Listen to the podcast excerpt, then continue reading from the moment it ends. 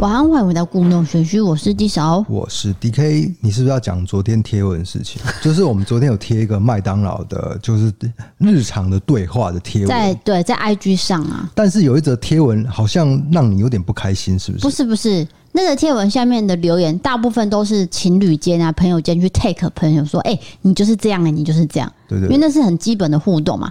那我就看到一则呃一个留言特别的突出，他写说。台南人也会吃麦当劳哦？问号，就是说他质疑这件事情，就是说台南人为什么可以吃？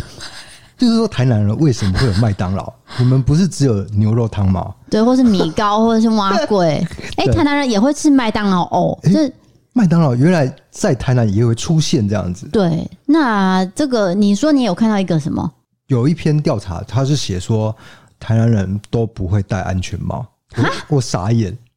这是不可能的事情啊！你只要一不戴安全帽，警察立刻追上来。对啊，因为我们那天不是亲眼目睹一个人，他只是小小的转角，他不到五秒钟没有戴安全帽，马上被抓。对，刚好一台巡逻的那骑摩托车的警察呢，就立刻追了上去。对啊，就不知道为什么会有这种迷思，好像说台南人很乡下。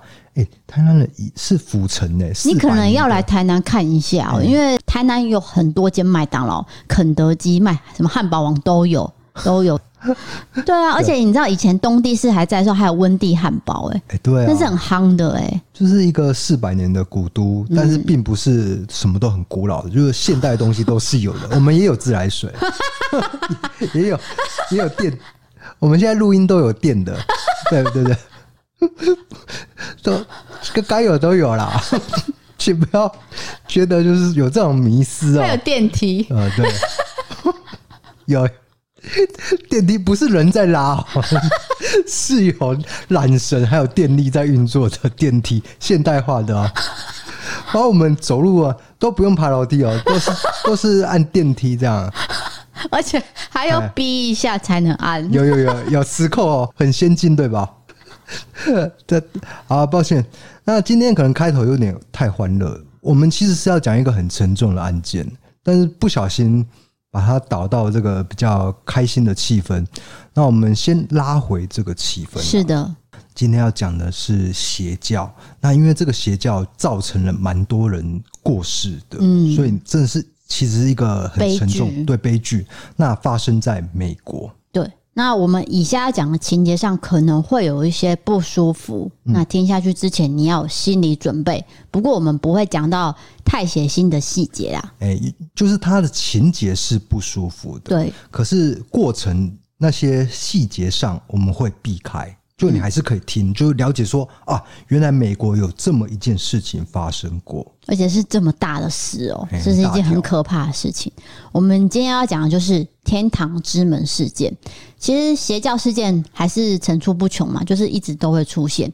邪教一开始会被认为说是一个无害的社区群体，只是说理念跟信仰跟一般人不一样而已。以前没有邪教的概念，因为邪教毕竟是很封闭的团体，所以外面的人不知道他们在干嘛，只知道他们在拜某种神而已。对，然后那个神是什么？我不知道，不知道。但是原来他们内部是这样子运作的，就是后来揭开很多邪教事件以后，开始有这样的一个名词。对，就是一直到二十世纪中期，有发生了很多起邪教事件，开始威胁到社会，有很多学者专家就开始投入，然后正视这个问题。所以，我们今天要讲的就是天堂之门，这真的是不折不扣的邪教。对，它是一个呃邪教的名称呢，对，就叫做天堂之门。那这其实是在七零年代初期创立的，这个组织的创立人叫做马歇尔。那我们先来介绍一下马歇尔他的背景好了。哎，我觉得就是一个创立者的他的生平背景非常的重要。对，了解他的成长过程，就等于是了解为什么这个宗教会诞生，就是这个契机是什么嘛，对不对？好，马歇尔其实在年轻的时候有接触过神学，不过他从美国陆军退伍之后呢，就到大学去教音乐，然后跟一个女子共组家庭，生了两个小孩。不过马歇尔后来他发现他自己是同性恋。这个其实是很压抑的年代啊，对，就那个时候，即使是你知道自己是有这样的一个倾向，或者是性的就是认同跟别人不一样，可是你还是因为社会氛围的关系，还是没办法出柜。等于是根本没办法承认自己的信仰，加上他从小接触的基督教的教义是不太支持他的信仰的。哎，说不太支持，可能是有点保守的，就等于是反对啊。对，可是到现代啊，就是说现代社会有些基督教的教友是支持的嘛。对对对对，对，我们要强调这件事情。有很多基督教友是有，就是跟我们沟通过，说其实他们是很呃支持多元性别这件事情的。嗯，不是说每个人都是否认的，但的确有一些否认的人存在。总之，马歇尔就是因为从小信仰基督教，但是基督教告诉他说。同性恋是不对的事情，所以他内心产生了非常巨大的冲突。对，所以最后他是选择离开家庭，就干脆离开好了，我就不要去听，不要去看，就抛家弃子就对了。呃，对，就算是这样。总之，在一九七一年呢，他自己的爸爸呢，因为生病，然后就过世。那他就因为深受这个忧郁之苦，因为心情实在太差了，他就辞去他老师这个工作。辗转来到了精神病院。是，那这个精神病院里面有一个护士叫做邦尼，这个邦尼在这个事件中占一个很重要的角色。这个叫做邦尼的护士，当时她是嫁给一个商人，然后她有生四个小孩。她本身非常喜欢研究灵学，所以她会参加很多次的那种降神会。有一次，她偶然遇到一个算命的，就跟她讲说：“你会遇到一个神秘的男子，他身材很高大。”然后皮肤很白皙，就这个外表描述的跟马歇尔非常非常的相似。当你去看到马歇尔的时候，他吓到，他想说这就是命中注定，这就是算命的跟我讲那一个男子。所以他们就是一拍即合，对，等于是一见钟情啊，应该怎么说？嗯哼。好，那马歇尔呢就告诉邦尼说，呃，他心脏病发作，有经历过这种濒死的体验。在这次这种接近死亡的体验中呢，我感受到这种很强大的精神力量，所以我决定我要创立宗教。哦，就是说他告诉他说，他曾经鬼门关走一遭。邦尼是很信这种神学的，那刚好呢，马歇尔就讲出这一段经验，对，所以两个人就是开始合作了。对，所以邦尼完全没有怀疑，他也立刻选择抛弃家庭，追随马歇尔，建立这个宗教。可是他有四个小孩，对，他就说走就走，说走就走。对，然后两个人呢，同时也是灵魂伴侣，成为一种柏拉图式的关系。没有错，因为我们前面有讲到，马歇尔其实是对同性就是比较大的感兴趣啦。对对对，但是他们还是结为类似一种伙伴关系。好，一开始他们决定是经营基督教的书店，借此来传播这个宗教。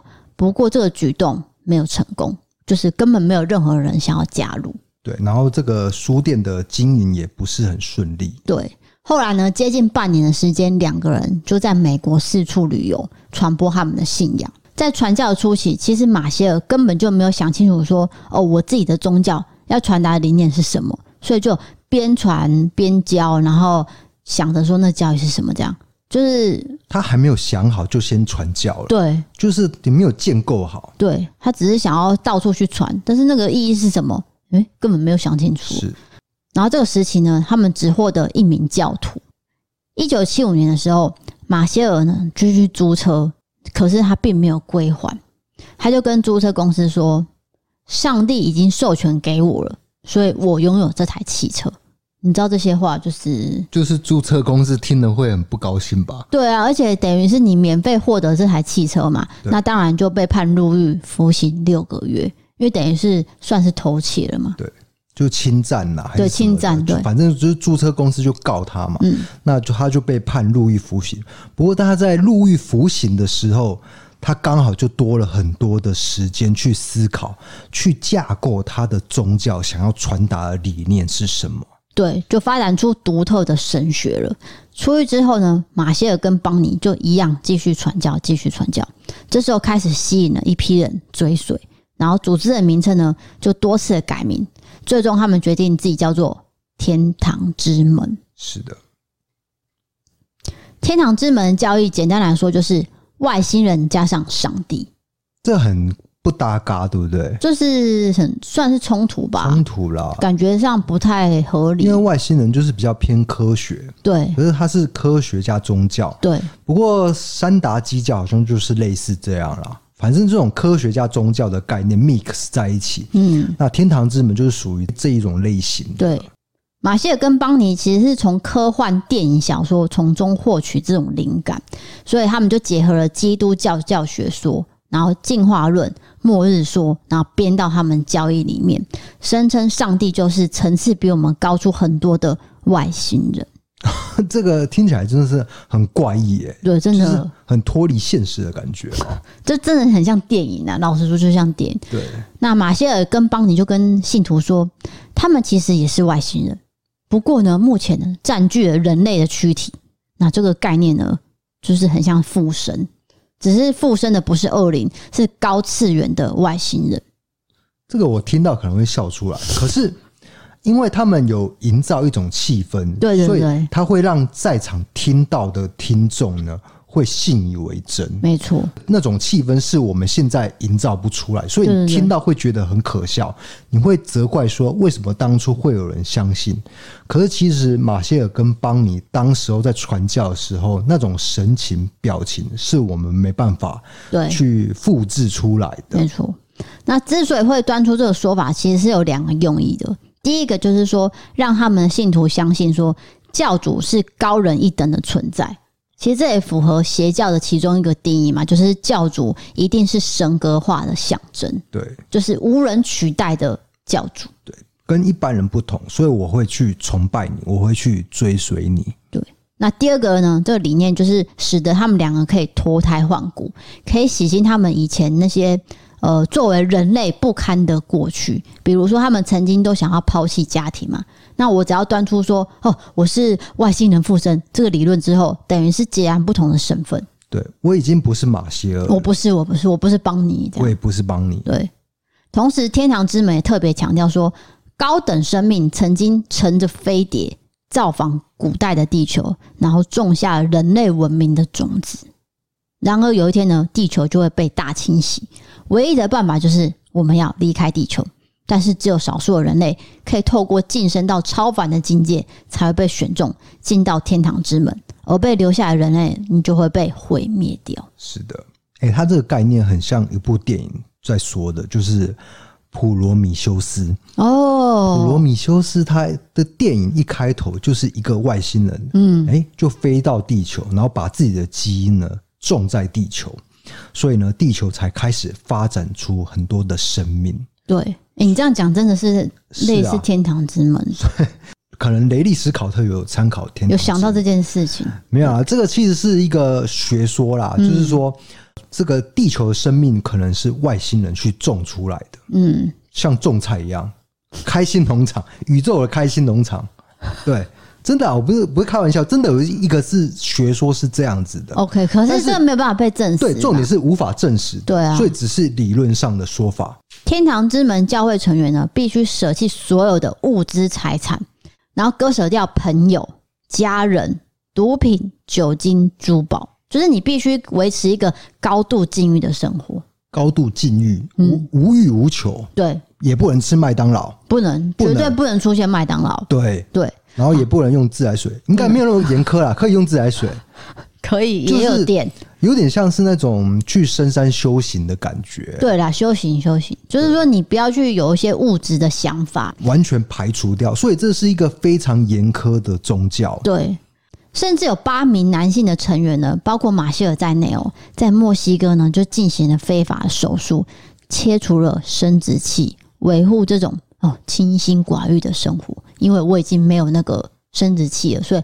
我就没有欲望。没有错，他们自己觉得啦。可是后来有一些学者在研究这个宗教的事件嘛，他们认为是马歇尔的性倾向造成的。对，就是因为马歇尔是一个同性恋，但是因为那个时候的社会氛围是不接受这件事情的，所以干脆这个教主呢就发展出，那我要切除我的所有的性欲。维持这种清心寡欲的生活，这其实看来是一种悲剧。对，就是等于说是他是透过自创教义的形态，然后来阉割掉自己身为同性恋的罪恶感。其实想起来也很压迫啦，对，压迫的感觉。对，马歇尔跟邦尼呢是严格禁止成员跟外界联系，等于是你不能跟任何朋友、家人联络，然后要求他们追随者是完全完全的服从他们，这使得信徒呢是百分之百的依赖教主。例如说，在吃的方面、饮食方面，好了，天堂之门呢，他们会采用果汁排毒饮食疗法，然后长时间呢不吃任何食物，你只喝柠檬水、辣椒、枫糖浆混合而成的一体。那听起来不是很好吃的。非常难吃吧？对，因为有辣椒啊，就是会很辣，嗯哼，然后还有柠檬就很酸，这听起来不是一个饮料哎、欸，不美味就算了，好像也不营养，对，好像也不营养，听起来那个营养价值也没那么高，算是一个很错误的饮食观念啊。哎、欸，可是真的有邪教，就是我不是说天堂之门，说别的邪教，他们就是因为信奉某种饮食的概念，结果真的营养不良而过世，这是真的有发生过的。好，那在天堂之门的财务方面，整个组织哦本来是没有任何收入的，因此他们就在山下露营，一直到一九七零年代后期，有一个比较有钱的，就是成员，对，教徒过世了，还有就过世，就把遗产全部给了天堂之门，所以他们开始有钱去租房子，大约有四十名的追随者住在三栋房子，然后所有的信徒呢，生活细节都受到严格的管控。你不适应的人，你就可以选择离开。所以他的教徒本身也不是很多人。对啊，你这样听起来就好像一百人以内以下吧。就如果是你自己的话，你会想要信这种教吗？就是对非常严格的禁欲生活，然后也不能有钱，什么都不能，然后就是呃很严苛。对，然后教徒的教义好像又有一点奇怪。对啊，我也不能跟家人联络，不能就完全隔绝。对啊。好，那马歇尔认为说，他对追随者期望是重质不重量，所以长时间下来呢，经过多次的筛选，一直筛选，得到的那个信徒数量虽然不多，不过对天堂之门是最忠诚的。忠，他要的是忠心啊，忠心耿耿。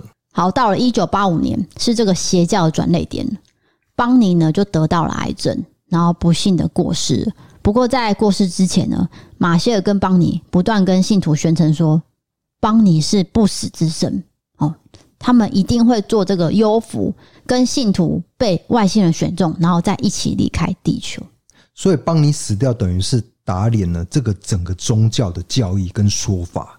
那马歇尔就不得不向信众自圆其说，说：“呃，邦尼只是先去而已啦，哈，是因为他的工作已经告一个段落了，他的灵魂呢，已经前往这个飞船到一个另外一个维度，继续做这个天堂之门的工作。”反正不管发生任何事情，他都可以换另外一个说法，就是一直解释，一直解释，对，一直解释就好。那因为他留下来的信徒都是最忠诚的，所以就是会全盘接受马歇尔的说法。对，那邦尼的过世其实对马歇尔来说是一个很重大的打击，这也成为天堂之门要走上极端的道路。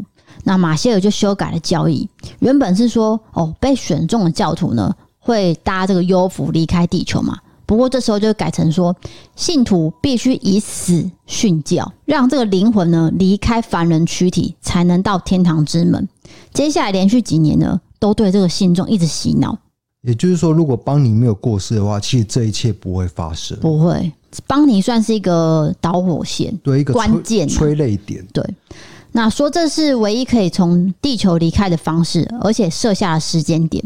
马歇尔就说：“哦，外星人已经联系我了，即将有一艘飞船呢，跟随在海尔博普彗星之后，只要灵魂离开肉体，灵魂就可以搭上飞船，抵达永远可以存在的美好世界里。”哦，我跟你说明一下，就是当时有一颗彗星，彗星，嗯，就是会经过地球，然后大家都会纷纷往天空去看一下，就是用那个去找这样，对，天空望远镜这样看。他就是利用了海普惠尔彗星经过地球这件事情，说那个是我们的飞船会来接我们，嗯，所以信徒纷纷都相信了。对，就刚好有这件事情。对。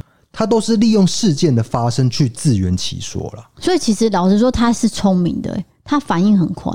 呃、欸，马歇尔在这，你要说他反应很快也是，就是因为这种宗教领导者一定都是口才无碍。好，时间到了一九九六年十月，天堂之门就到了加州去租了一间豪宅，然后他们录下了讯息，说这是他们最后离开地球的机会。一九九七年三月二十六号。包含马歇尔在内，有全部三十九人就被发现在豪宅内集体自杀。那这个自杀的方式我们就不多说了，其实维基百科都查得到了。是对，然后他们身体被发现的时候，其实所有的调查人员都倒抽一口气，因为非常的怪异，非常是非常哦，就是他们一进入那个豪宅的时候，全部人都穿着 Nike 的跑步鞋。对，我讲一下好了，就是这些人是一个一个躺在床上，就是很整齐，嗯，然后每个人都穿着一样的黑衬衫、运动裤，然后鞋子是黑白色的 Nike 运动鞋，身体是由紫色的布去覆盖，然后口袋里面有五点四五块美金，然后留下声明说这是星际旅行的费用，好像有点便宜哦。五点四五块换算成台币，可能当时美金比较贵嘛？没有这样换算成也是几百块而已。他们讲什么，就是信徒就会跟着做就对了。而且大家都是一样的钱，五点四五美金这样。那天堂之门邪教是一九七八年之后美国公民最大的集体自杀事件，真是震惊了全美国。后续学者就在讨论说，为什么这三十八名信徒会愿意选择跟随马歇尔？集体自杀呢？对，那就要说到应该是有发生过更大条事件呐，那个是琼斯镇事件，我记得是这样。所以就是在这个事件之后，又发生了集体自杀事件。好，主要有两个因素，就是说天堂之门让信徒在社会上是孤立的，等于说你信教的人呢是完全盲从的追随马歇尔，对你没有别的选择，你只能跟着马歇尔的话去走。大家要去想，就是从信徒的角度出发是这个样子的。那马歇尔，你要说是洗脑吗？嗯，也算。不过他其实是透过一层又一层的话术，去有效控制他的追随者。那组织成员的自杀，是因为他们全都深信不疑马歇尔他建构的这种论述，这让他们克服了对死亡的恐惧。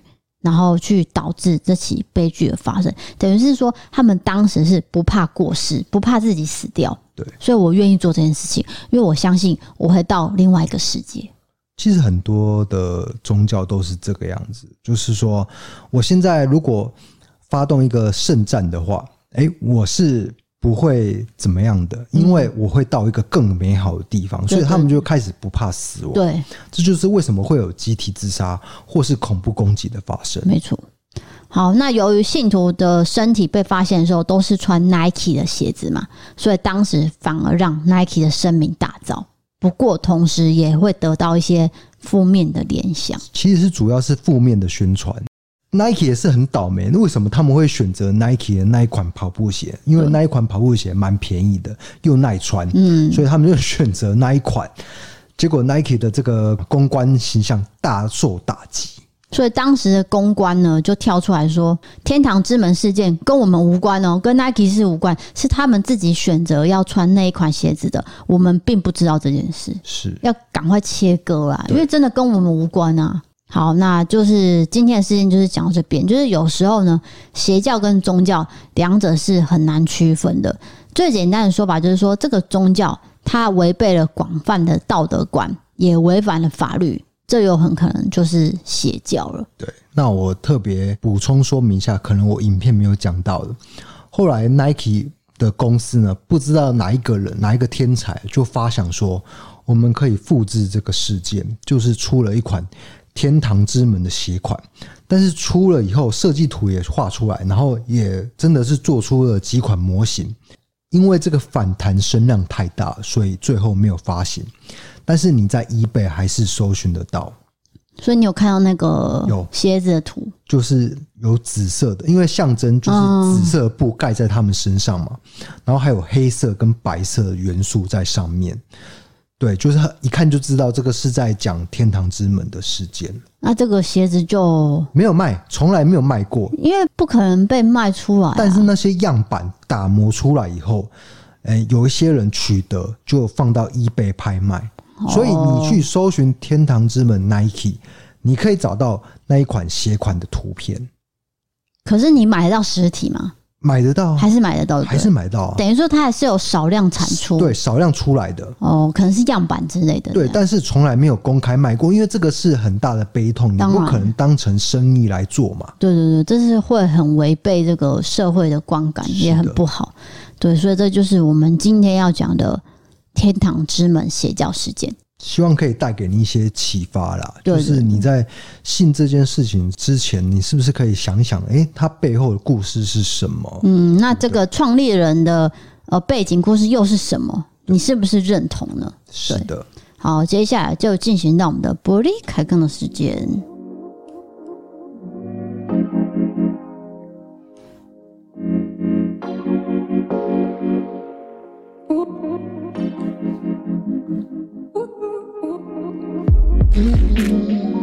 好的，今天的 break 开杠，你先开始，你先讲一下。好，因为 Disa 要喝口水啊。今天我们会讲一些留言呐。第一个留言是，是投稿，对，投稿。第一个投稿是有关鬼故事的。那今天会有一个留言是非常的稀奇，就是它的剧情转折是我想都想不到的，犹如好莱坞电影。对，那我们先讲这个灵异事件的投稿。好。这位朋友叫做小太阳，他是来自台南的朋友。他写说，六年前我一个人呢来到台南的工作，在公司附近呢租了一间学生的套房，小小的一间，可是五脏俱全。当时房东在看的时候，我就刚好选到一间最后面，然后最大间的，离楼梯最远的房间。我当下很开心，就汇了定金，打算说几天内我就搬过来。搬进去的两三个月之后。因为姐姐临时被公司调派到台南，然后在找到房子之前呢，就先过来跟我一起住。有一天晚上，我跟我姐姐在床上聊天的时候，突然间墙壁传来了“叩叩叩”，就是敲墙壁的声音。我跟姐姐说：“啊，是不是我们两个讲话太大声、太吵了？”所以我们就安静了。想说这种套房通常隔音都是很差的，都是轻隔间。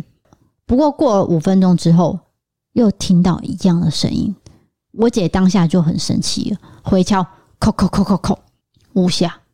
结果呢，墙壁的另一端又回敲了，叩叩叩叩，五下。我突然想到一件事情，我转过头跟姐姐说：“姐，我们隔壁没有人，所以隔壁是根本就空的。为什么呢？因为我们住的这间房子刚好是三角窗那种，房型呢有点斜斜的。”床靠的那一面墙呢，其实是面对着马路的。所以，请问一下，那叩叩叩到底是谁在回敲？哎、欸，这很恐怖哎、欸，对不对？就是其实是是隔壁是没有人，没有人，没有房间，完全是空的。对，就是马路。对，那直接下去了。那是谁呢？哦，不过这个科学上可以解释啊。当然，当然的，就是、就是因为大楼啊，还有套房那种。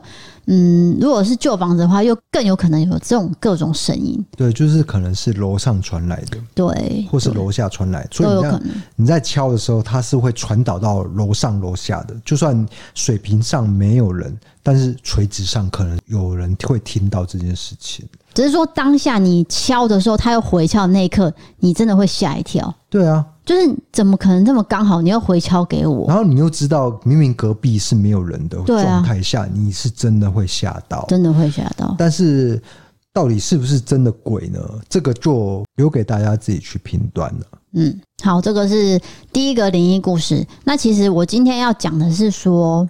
呃，其实我们之前不是有提到这个算命的事情吗？是，尤其是柳德南的故事，让大家都觉得啧啧称奇，因为他实在太准了。那有很多人跟我讲说，哦，他们算命啊准或不准的。不过我们有一位网友，他是住在芝加哥的，他自己有修一贯道，然后学这个佛法，所以他对于这个事情有一些理解，他想要跟我们分享。所以他看法是什么呢？好。他说：“柳德南相信是有特殊因缘才会得到这种明白众生的命运能力，这点从他视障就可以证明了。那因为算命本来就是泄露天机，所以算得准的算命先生通常都会有一些身体部位比较不好。那回到我们会讲到说，为什么他算过去很准，未来不一定准，就是说因为过去发生的事情已经没有办法改变了。那从众生的命盘是可以看得到的。”那未来呢，是可以靠修行去改变，所以如果去算的人，因为柳先生的话去改变自己的想法跟做法，那么未来发生的事情当然就会不一样。我相信柳先生也是希望让给他算的有缘人能够从根本改变，那这样子就会有不一样的人生。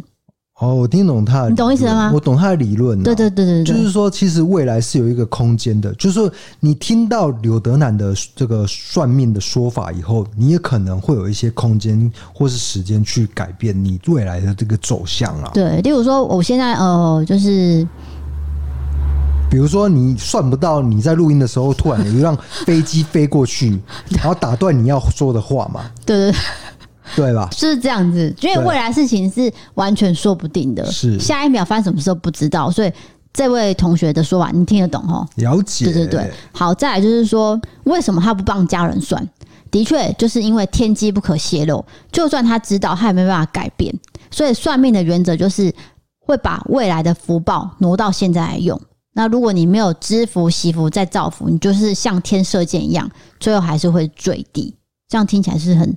哎，哲学对我听得懂哎，就是向天射箭这件事情是空的啊，是徒劳无功的。对对对对对，到最后这个箭还是飞到地上，没错，它不会飞到太阳，像后羿射日一样，不可能嘛，对不对？啊，他最后有拿自己的例子来说明，他说：“其实呢，我自己也是呃，有认识一位有算命能力的，算是道场讲师。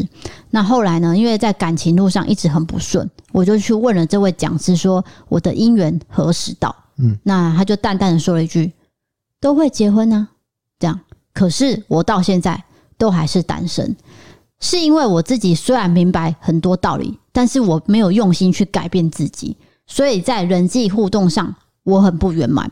我当然就没有办法做到老师讲的会结婚啊。是了解，这就是他的心。哎、就是欸，我觉得他的心思很细腻，他会检讨自己，就是种种的行为跟想法。嗯、对。这个人真的是很很难很难得啦，所以我会觉得说，哎，我讲一个比较心灵鸡汤的，就是你算命归算命，但是你最后实际的做法还是会影响到你最后的人生，当然的一个走向。嗯，所以说你到底要不要真的去找一个很神准的人去算呢？这件事情倒不如呢，你好好过完自己的人生会比较重要，对，就是认真过每一天。对，那我们上次有不是有提过一次，就是说，呃，结婚前合八字嘛？对。那我们最后也没有问你妈妈，就是我婆婆说有啊，我们哦，就是就是我妈说是算的是 OK 的，就是这两个人结婚会幸福美满。你确定？我确定啊。她有讲过？嗯，她没有反对的话，就是表示说 算出来结果是好的嘛。因为我有一个我有一个同学的妈妈真的是非常的迷信。然后他那时候交往的对象拿去算是不好的，就要强硬他们分手。真的分了？真的分了啊！那不是分的很痛苦吗？对啊，对，所以，就是有网友也是跟我分享说，他们的家人也是想说啊，他们交往多年了，然后拿去合八字，嗯、他很担心，他很担心说合完八字是不是？Oh my god，不合啊！我即将要面临分开。所以最后呢，好险好险是说和的。不过他觉得说，不如就不要去和就好了。对，为什么要去和完，然后再让自己全家这么啊？我到底要这样？我是不是要分手？我到底要结婚？就是这种。呃，衍生出更多的想法跟不安。哎、欸，真的，哎，我觉得这是一个哲学上的想法。你干脆就是不要知道自己的未来就好了。对，就是你们当下相处的很开心，你觉得你们合得来，这是你们俩之间的事情。嗯、可是如果你让一个呃去和算命的人呃决定你们的命运，这个是一个怎么讲？对，就是规划自己未来就好了，对啊，不要说让算命的人的口中来去决定自己的走向。对，是不是？对，因为我身边呢有一个朋友，就是她也是跟男朋友交往很多年，然后好像在交往到第三年还是第四年的时候，她妈妈就是因为深信这种有关问事还有合八字的事情，就问完之后就说不合。嗯。真的不合，就没哈啦，没哈。我这个朋友算是个性很硬的，嗯，他就也没有要理家人的意思，继续交往嘛。好，就这样交往了，交往到第十年，哎、欸，很久哎、欸，结婚了。所以就真的是有一个结果。对，不过这个算是第几年的时候，因为她发现她妈妈真的不喜欢她男朋友，对她很冷淡。可是这个男生呢，很用心，他决定要打破这个尴尬。他就是常常去跟呃女朋友的妈妈见面聊天，想要化解这个尴尬，然后也让呃未来的岳母多了解我的个性，对，你就不会那么讨厌我、排斥我，而不是因为一个算命的说他就是北哈，然后你就完全否定我的一切。对啊，就是一句话这样。对，我知道有些长辈是真的很相信这种事情，嗯、所以你只能真的啊，就给他去算吧。但是你们两个的未来还是你们自己决定。哎、欸，我觉得你这个结论下得很好。对，但是也不是说就不算命啦。对对对，我觉得算命是有参考的价值，但是参考归参考，它就不是一切。嗯，绝对不是一切，你还是要靠你自己的双手或是双脚走出一片天啦。对，那我刚刚有讲到说，我的朋友是爱情长跑十年，然后现在结婚生小孩嘛。那有关爱情长跑这件事情，你有没有一些经验可以分享？哦，我不知道什么叫爱情长跑，因为我的。感情生活都蛮短暂的，然后我的空窗期都是拉的很长的，我蛮多时间都是单身的状态，因为我的个性就是没办法跟人长时间的相处，或者是怎么样。那不知道为什么，就是这样讲会不会很恶心啊？很恶，很恶哦。那我就不讲了。可是你不觉得你有点现在 over 吗？太黏你是这件事情，对啊，黏屌屌啊！你你岳母说的，说 你都黏你我女儿黏屌屌，这样子，对，就是你有模仿到啊这句话也是真的，我妈妈说的。真实事件，对，就连哦，我只是下去拿一个外送都要跟，对啊，我是觉得就是无时无刻黏在一起会比较好啊，但是呢，邓慧文。邓惠文心理师说这样子是不好的，因为夫妻还是要给彼此一个空间呐，所以我就立刻封锁了邓惠文，我再也不要看到他的话。我是开玩笑的，我是开玩笑的，我还是有追踪他。他这段真的是开玩笑，因为邓惠文我们都有看啊，对，因为我也会看。我很喜欢邓惠文，就是他就会讲一些比较知性的话，对，就是有点像许常德这样子。是，你很喜欢讲新闻娃娃会出现的。然后透露你的年纪，因为以前我会觉得，就是说年纪比较中年的人才会看新闻哇哇哇。后来我转台到新闻哇哇的时候，发现越来越好看，就原来是我年纪到了，因为我已经三十好几了，也快要迈向四十了。就是说，我也中年了。以前看的时候都是我的父母亲在看，对对对。然后我看的时候就想说，到底在干嘛？而且他们还一定还要做那个哇哇哇的动作。对，我觉得那个哇哇很好笑。然后以前是虞美人嘛，就是虞美人搭配那个郑红怡。对。然后虞美人走之后，就剩郑红怡一个人在那边哇哇哇这样，就会觉得还是很有趣啊。可是之后有一些。主题我真的没有那么喜欢，我就没有再看了。我必须承认这件事。对，有时候它主题是跟着时事在跑。对对对对啊，有一些嗯，就我没有兴趣，我就看不下去。不是每个时事你都有兴趣的。哎、欸，我刚刚是要讲爱情长跑啦，就是说我高中吧，我高中有个同学哦，就是高一的时候大家都还在刚认识，嗯，然后他就很公开跟大家说：“哦，我有个男朋友。”高调，嘿。因为我们是女校嘛，好，大家就会讲一些有的没的。然后他说：“我的男朋友呢，是我国中同学，他是我们的呃青梅竹马，我们是青梅竹马。然后呢，突然间大学毕业，因为我就没跟他联络，我就不知道下文了，就淡忘了。对，可是你也知道有 FB 这个东西，对，就会刷刷刷看到，就没有想到他们加在一起至少超过十年交往，不过最后此时此刻是分手的，是分开的，对。”所以你这段的重点是，再来就是讲到我最近一个好朋友，嗯，他就大概是退伍之后，呃，就认识了一个女生，然后就交往，就是就是这样。然后他当然是以结婚为前提为交往，就规划了他们以后的人生啊，以后要做什么，住哪里，工作怎样怎样怎样。他也很体恤他的女朋友，帮他做了很多的事情。不过就在今年呢，好，他们决定结婚了。去年吧，他跟我讨论说他要结婚，嗯，然后他跟我说他要做很多的手续程序，就是包含结婚仪式啊，巴拉巴拉，然后结婚的地点，然后请的人，他搞得跟世纪婚礼一样。对，那因为我身边的人并没有那么多行头，他算是我认识的第一个花样最多的人。就是说，很想要把这件事情当成一个。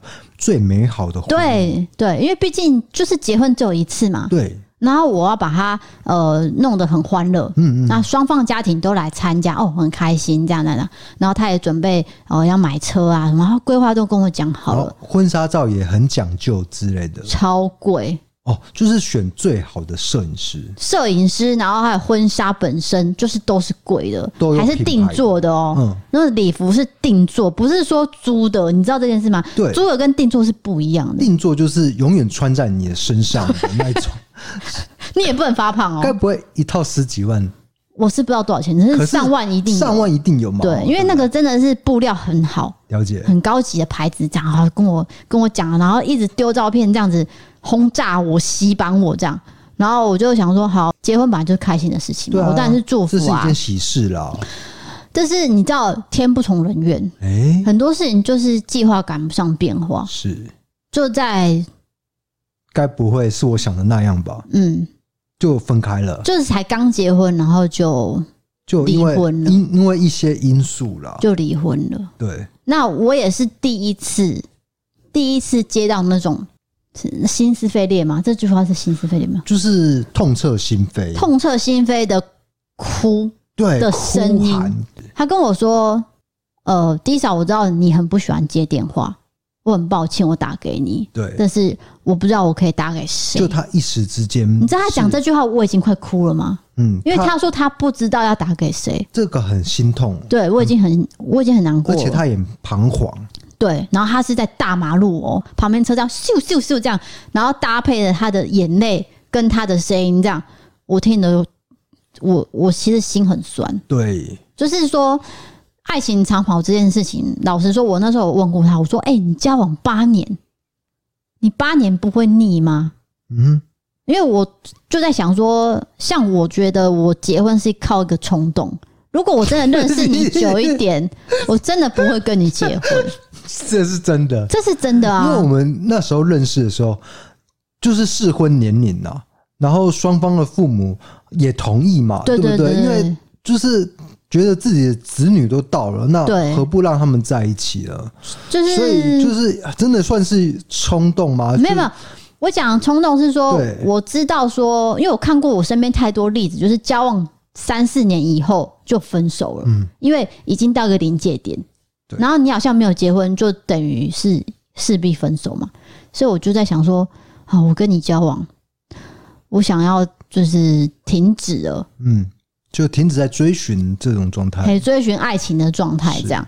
那当然，你当时我的首选呢，我说现在也是啦，现在也是。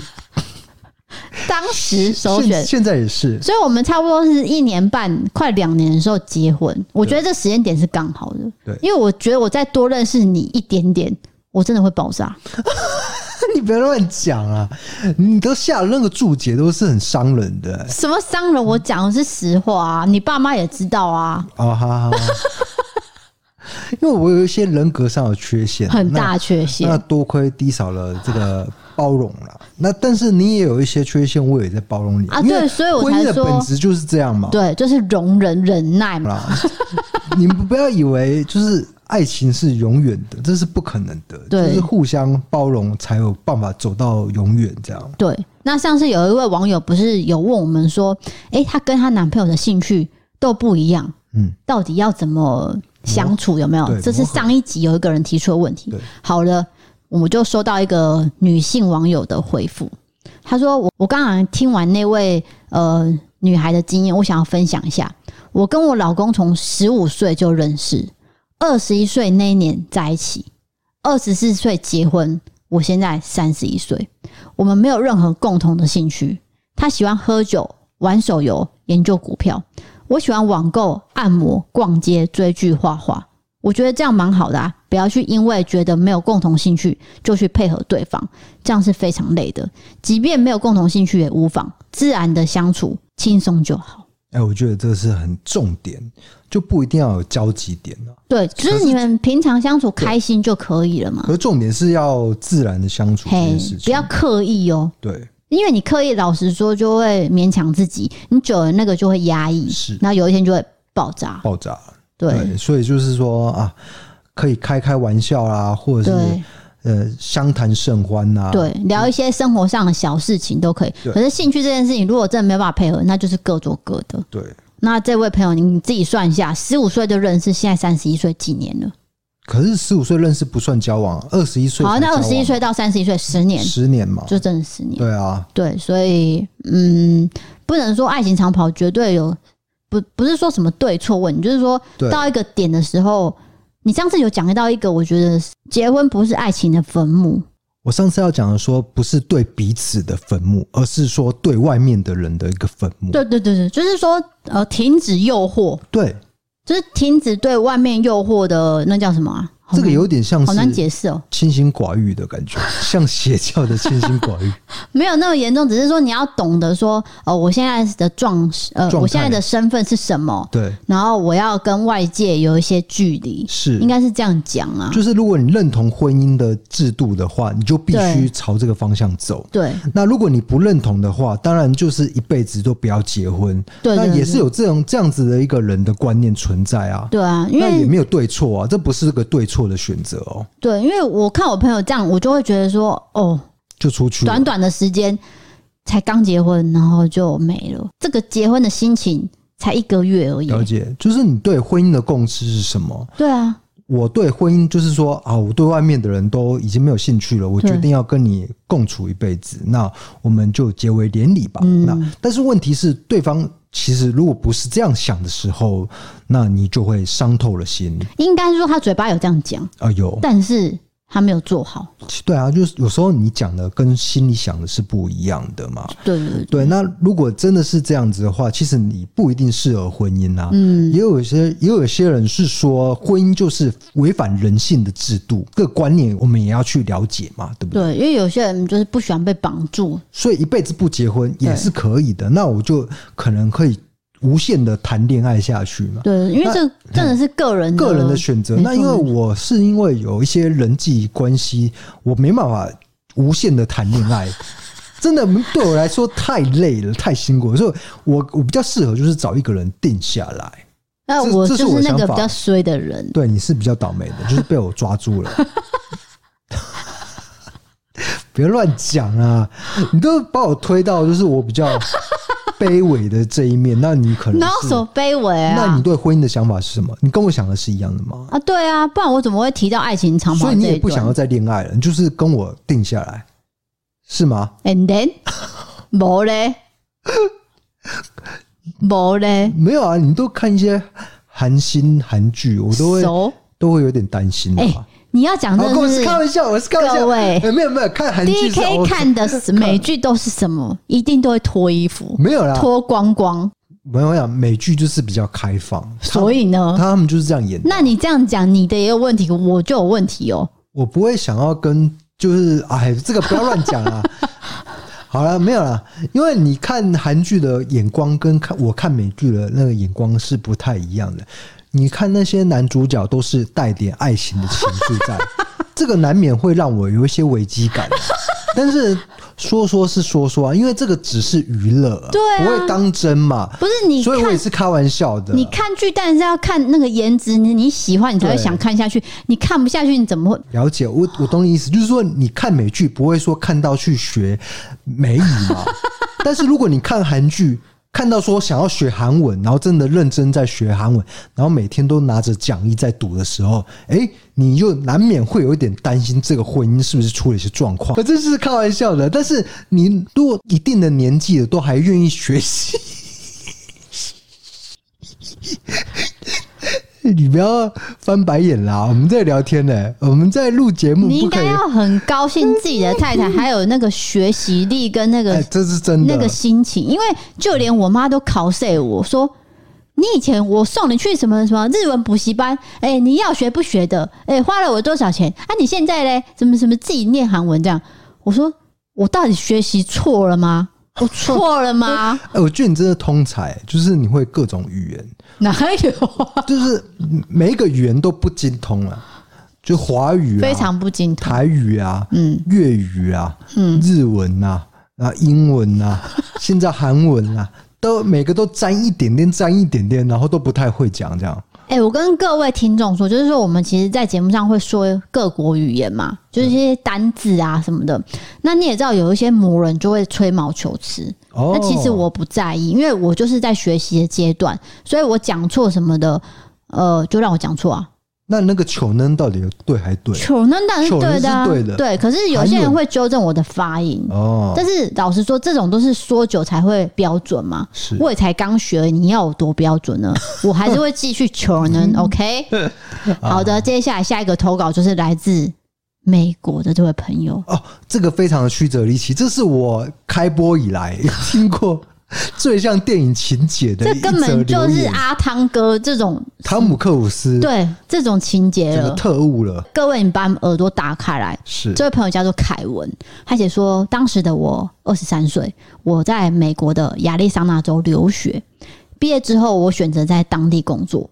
我刚开始的工作地点是在凤凰城，但是因为房租太贵，而且隔壁的房客呢常常半夜吵得天翻地覆。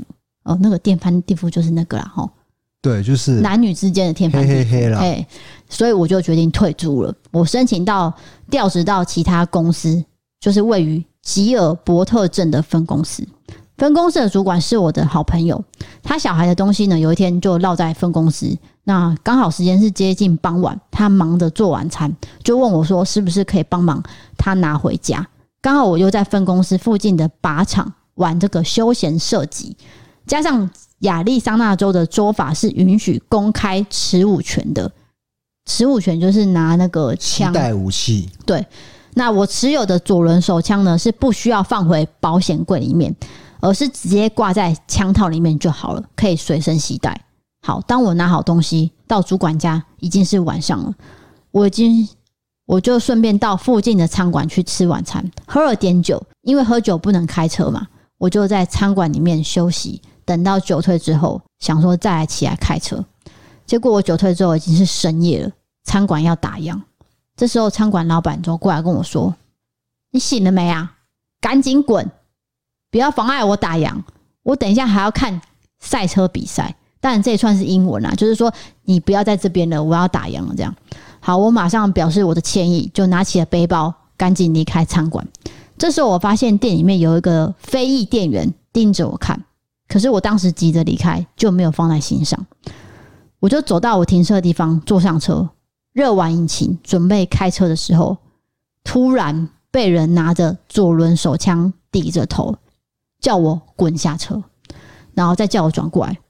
结果我转过去看，竟然是那个餐馆老板。哎、欸，我觉得这故事转折就是你以为是那个非裔人士，对，因为这是一个刻板印象，对，结果是错误的。那餐馆老板说：“你这个黄色猴子，看你的样子应该是从城里来的吧？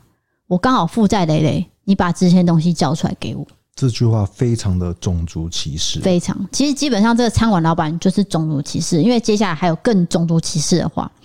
那这位网友就说：“我没有钱，真的我没有钱。”好，老板一样骂人，不可能，城里来都很有钱。然后就突然歇斯底里，朝着天空开枪，对我说：“最后通牒，你不给钱，我就杀了你。”而我想说，与其被杀死，我还不如反击。我就骗他说：“好，我会给你钱，不过我的钱放在鞋子里面。”我就蹲下，假装要脱鞋。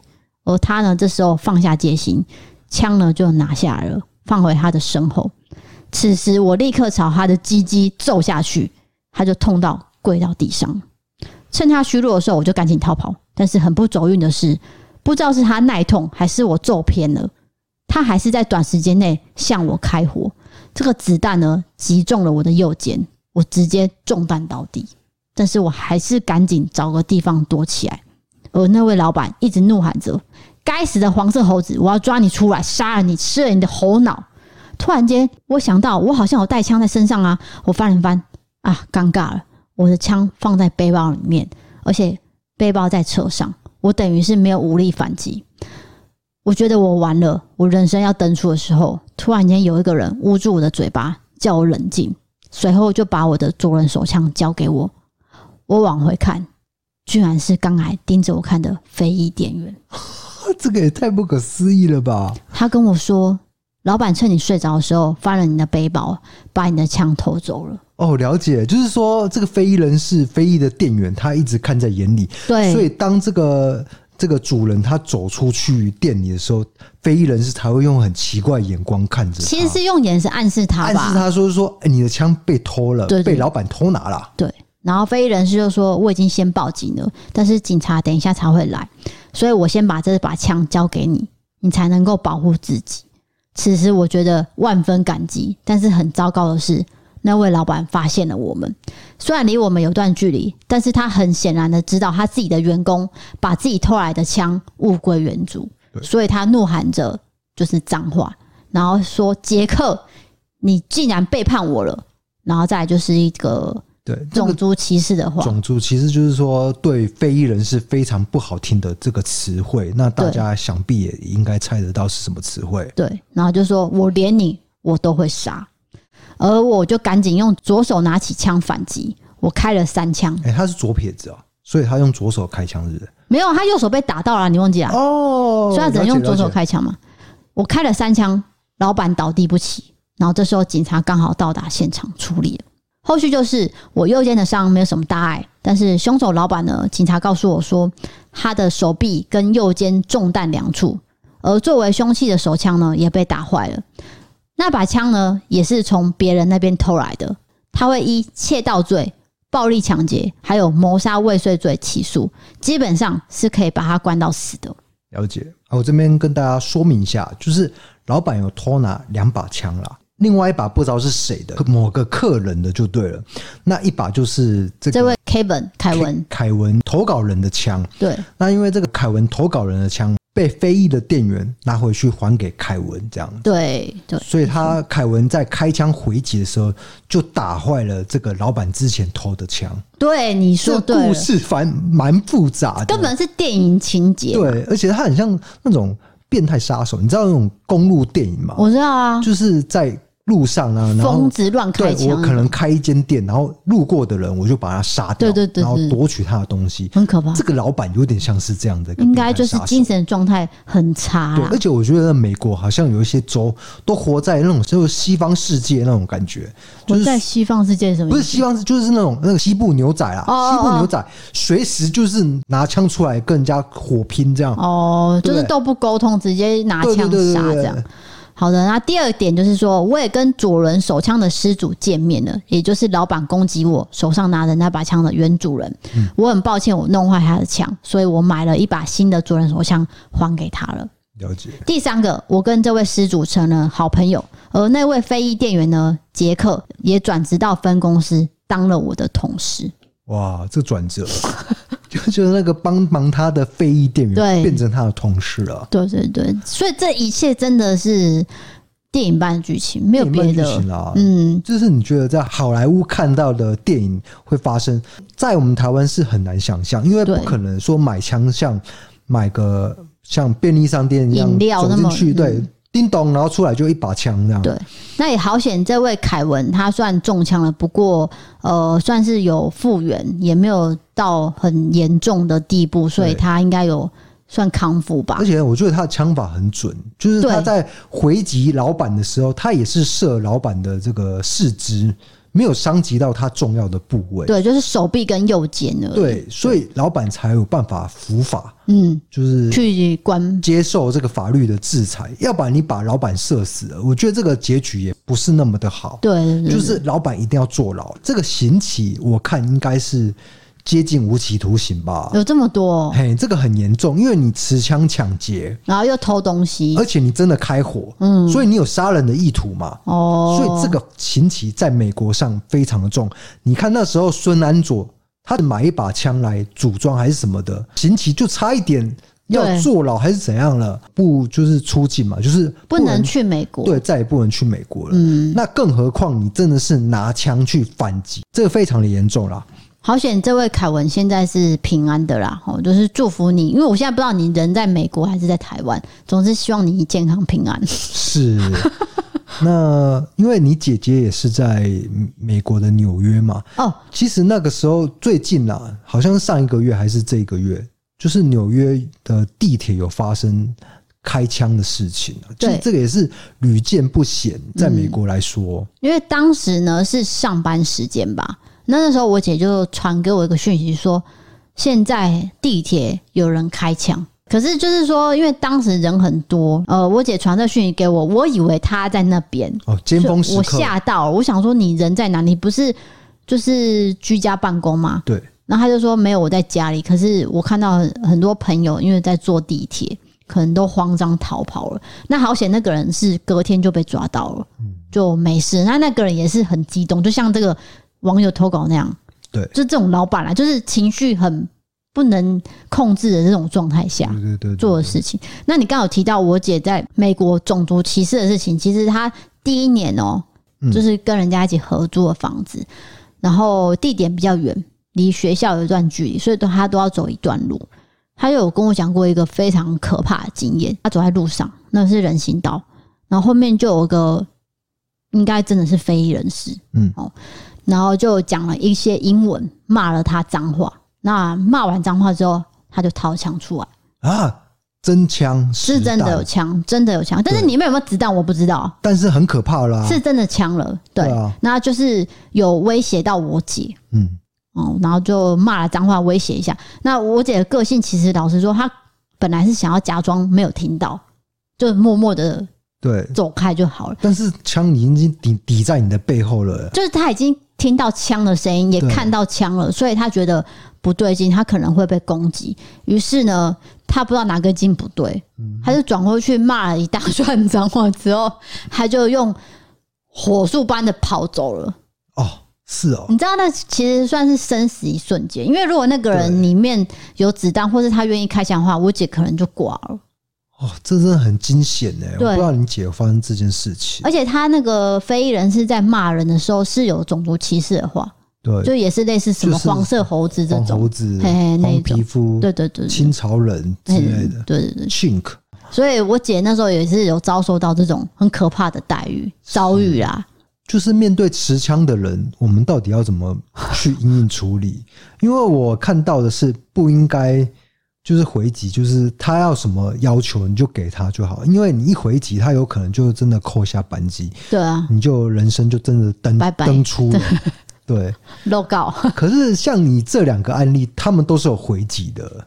因为我在想，人在最可怕那个状态下，可能真的是会想要反击吧。就是最后一搏。对，就是我试试看，要么我就死了。但是正确的做法，我不确定是怎么样。我也不知道，到底是要顺从还是要反击？这个真的不就不一定了哈。对。好的，最后一则投稿来到了比较轻松的，这是算家庭生活的。这位叫做 M 小姐的，她写说：晚上呢，我跟我的先生都会在客厅各做各的事情。我趴在沙发上划手机，然后脚呢是抬起来，然后一面脚底互拍。你想象那个画面，就是很像悠闲这样。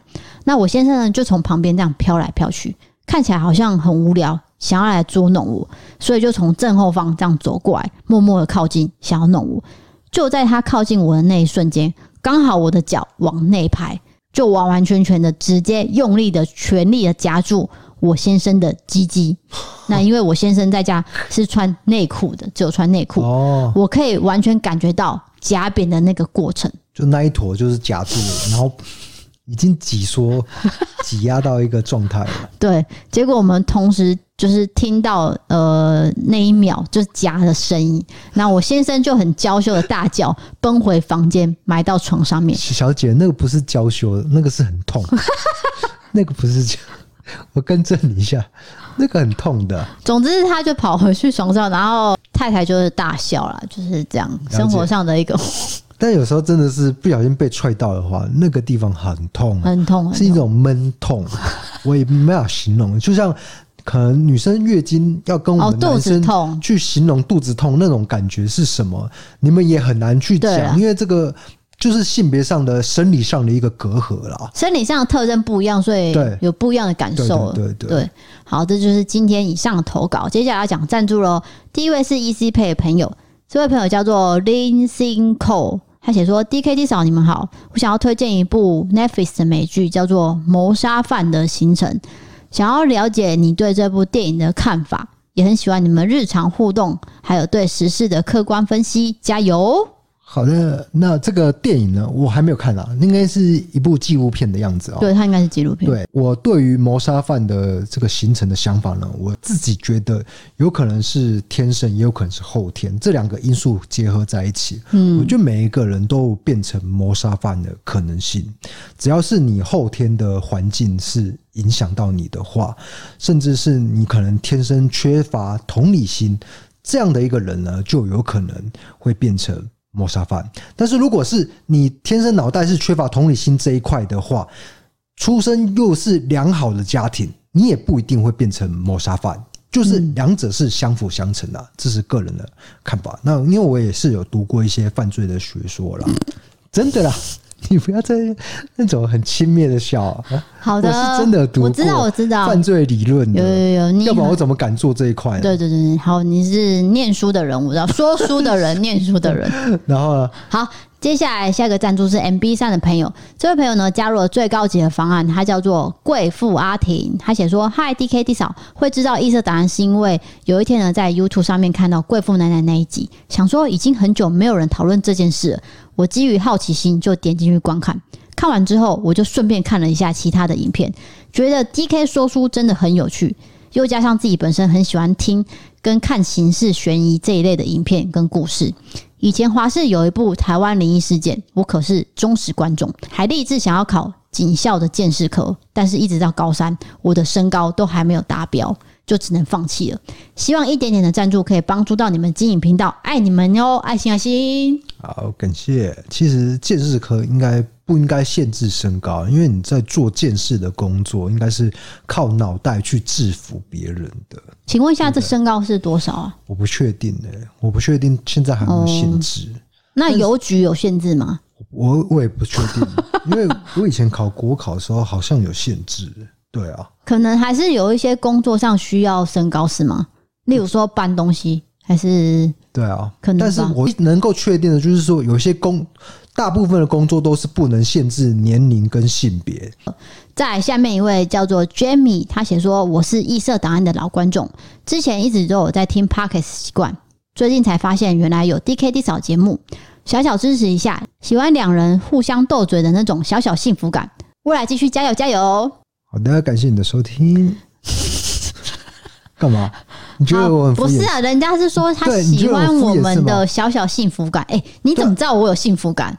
我没有啊，我们斗嘴都是处在非常痛苦的状态，而且是用力的想要吵赢哦。对，没有什么幸福，一定要扳赢对方。对，然后这是一场永久的厮杀呀，看谁会赢，谁会死掉。对，一定要争到赢，就像那个斗士有没有？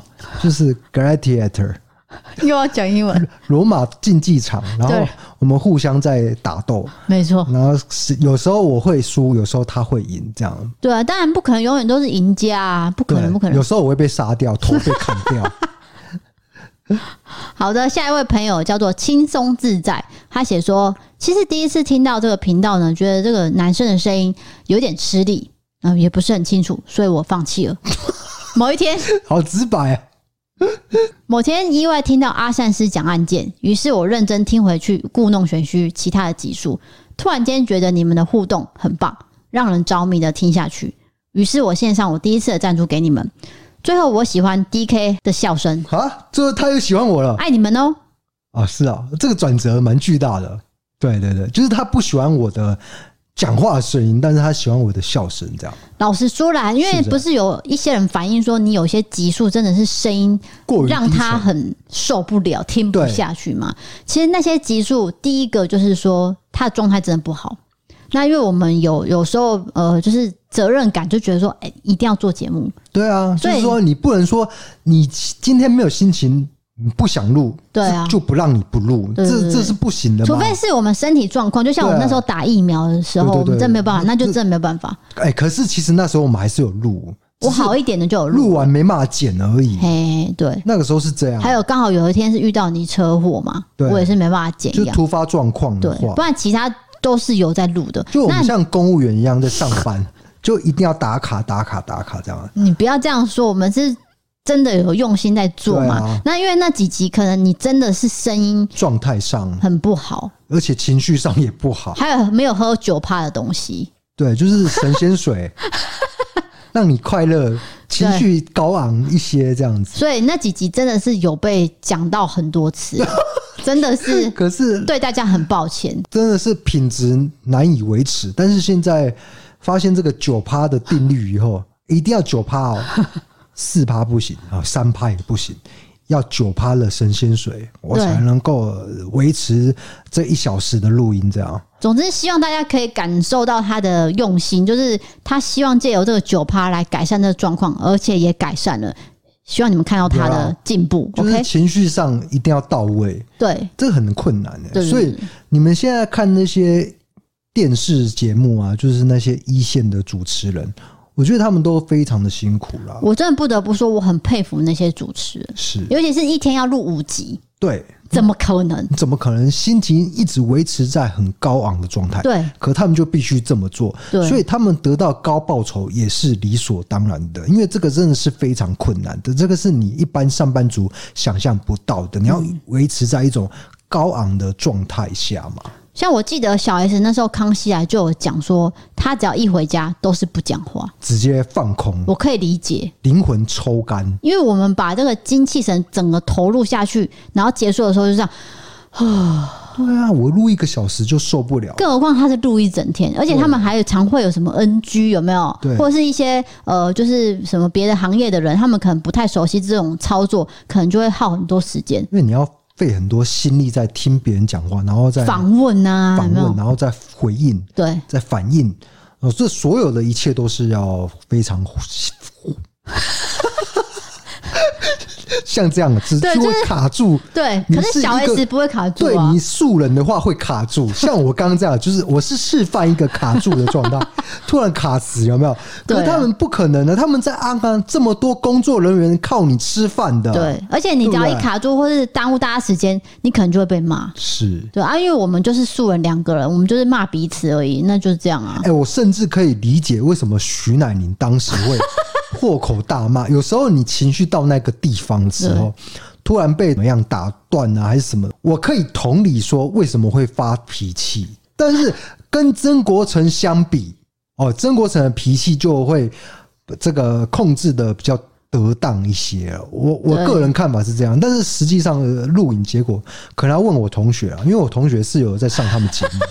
那他最近有在台南开一间火锅店了，然后祝福他。好的，我讲一下，我因为我在台南有有工作一段期间，在一个媒体公司嘛，那也是有见到曾国成本人。哦，对对对，他有来宣传这个舞台剧。是。那因为当时我，当时我，当时啊，有好笑的地方吗？我们的主持人是一个男主持人，你应该知道我我在讲哪一位。嗯。然后呢，因为他有时候讲话很慢。对，然后他访问的时候，有时候我不是说全部哦，有时候他真的没有准备的很用心哦。那那是答非所问的感觉，没有到答非所问，就是反应不过来啊。这是他自身反应，就 是因为曾国成反应，您是训练出来就超快、迅速、非常，但是 主持人很慢，慢半拍就对了。那因为那天我必须要记录说他们在呃录音的过程，所以我就在录音室里面。然后我就看到曾国成这样脸色一变，皱眉头了，非常的尴尬。对，我尴尬到不行，可是我又要必须拍照。然后我看到我们的男主持人没有发现，他并没有发现曾国成的脸一变，他没有察言观色，对，他继续看他的稿，继续念他的东西。然后呢，好，录完之后就就要走了嘛，然后当然就合照啊，什么什么之类的。结果呢？好像就等到下一次他们的舞台剧又要来宣传，就我就听到了一个小道消息，是。就是说曾国成那天非常的不满意我们男主持人的表现。哦，对，那我就想到，对他那天脸色真的很难看。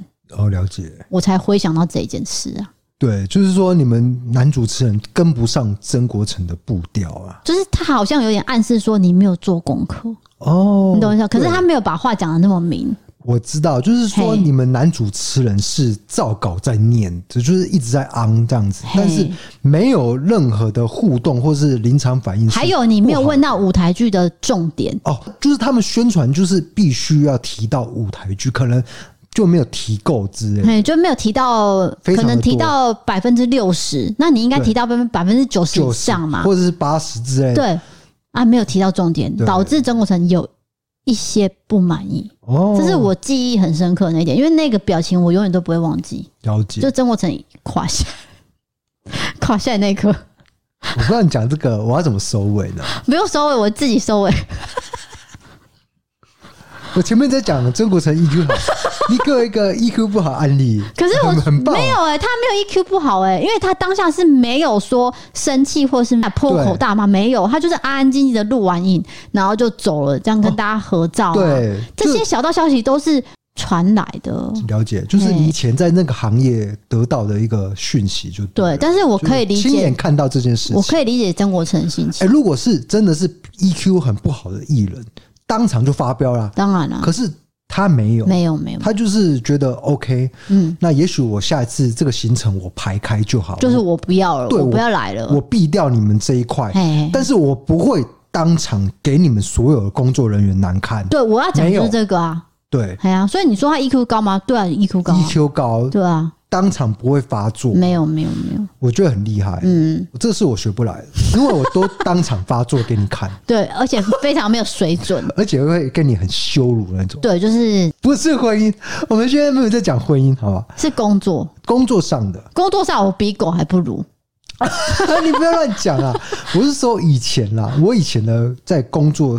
那个场所啊，我真的是随着我 EQ 跑这样。你讲过，你讲过，讲过。OK OK，好，那就欢迎各位投稿你各种经验，请点传送门里面投稿专区。如果喜欢 Podcast，欢迎追踪人五星评论，或是到 MB 三 App 参考各种方案。对，悬案社会议题，可以到 YouTube 搜寻异色档案，丢我们的影片。想要看我们的日常生活、吃饭、跳舞，还有商品的折扣笔记，可以追踪我们 IG 哦。谢谢各位。然后我们最近的好物推荐就是马蟹内衣裤。各位，我知道你们现在在抱怨是什么，就是没有货。对，他现在真的没有货。他们的那个工厂呢，产线呢在赶，那就是请大家见谅。那那个折扣码还是可以用。那我现在就是在跟马先生，他现在在想办法了。对，所以我们也会去跟马先生那边去催。我已经催三天了啦。那他也自己很承认说，就是工厂的问题。对啊，他也在跟老板反映。所以这条线呢，我是有在 follow 的。好啦，那就是大家如果还是有问题的话，就是还是可以私讯过来，或是直接客服到马蟹也可以。对，你可以跟他讲，他们都会处理。好，那今天节目就到这边了。我是 Lisa，我是 DK，我们下次见，拜拜。拜拜。